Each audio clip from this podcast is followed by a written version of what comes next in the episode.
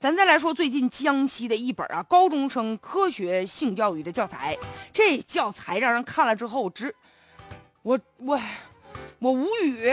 我我给大家简单说说啊，叨咕叨咕，其中有一段啊，你听着，说这个男生啊和他的女朋友在小树林里面，两个人啊拥抱过后，这个男同学啊就情不自禁的把这个手朝向了自己的女朋友的胸前伸过去了。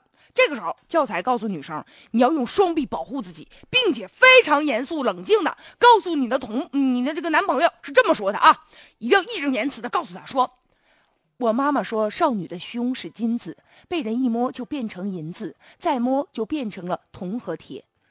不是我，请问小树林里俩俩俩人拥抱完了以后，这女生能这么说话吗？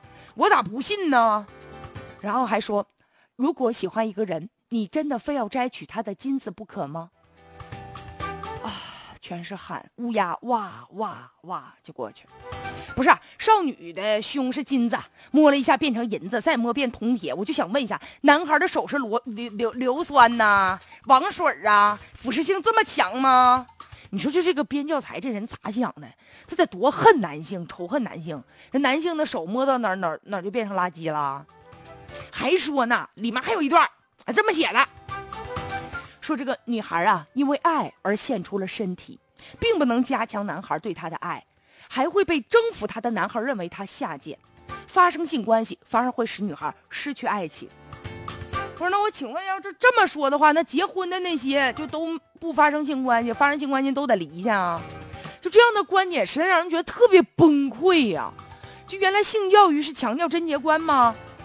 啊，怎么就这个词儿用的，我实在接受不了。就发生性性关系之后，女孩就下贱，那这个这个道德观不是应该教育说男女孩都应该就自我检点一点，男孩就一点责任没有吗？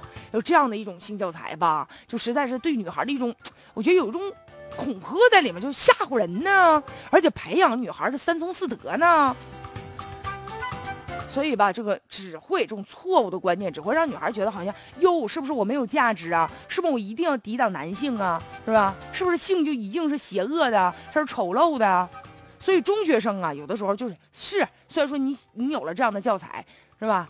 但是呢，很多孩子根本就不会理会，早早通过什么网络其他的途道途径进行自我的这个启蒙了。所以现在吧，学校有这个性教育，本来咱是挺高兴的一件事儿，是吧？能够正视，然后呢，我们教会孩子怎么自我保护，怎么树立正确的这个性观念。但是千万吧，就是这个本身出教材这个人，你自个儿的这个观念呢，他得他得正确呀，是吧？